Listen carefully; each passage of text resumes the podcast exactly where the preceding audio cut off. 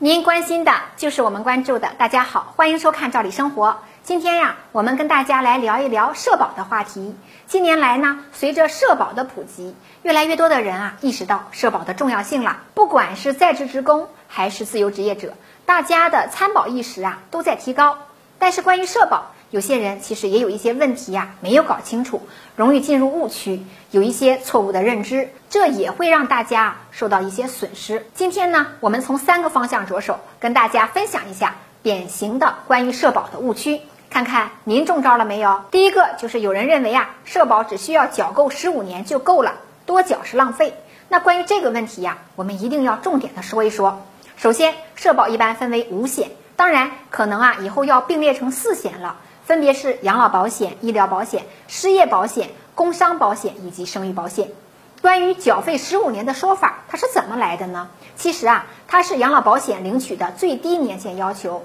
按照我国社会保险法的相关规定，参保人到达法定退休年龄，办理退休手续，养老保险缴费达到十五年及以上，可以按规定领取养老金。简单说，要想领到养老金。养老保险缴费就需要至少达到十五年，但是我们提醒大家，养老保险达到缴费年限要求了，医疗保险也同样有缴费年限的要求，那这个年限呢还更长。很多地区呀，男性参保人跟女性参保人规定还不一样，一般呢都是二十五年或者三十年，这意味着医疗保险缴费年限就更长了，你达到要求后才能够免费的享受医疗保险的报销待遇。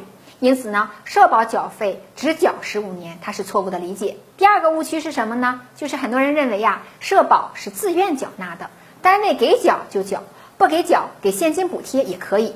甚至啊，有的人说拿现金补贴再去按照灵活就业人员参保也是可以的。但是作为劳动者，如果这样操作，个人利益是折损的。灵活就业人员参保，很多地区生育保险待遇是没有的，而且还有工伤保险。一旦真的发生了工伤的问题，这都是无法保障的。因此呢，我们也再次的提醒大家，目前按照社会保险法的相关规定啊，社保缴费它具有强制性，用人单位是一定要为职工参保缴费的。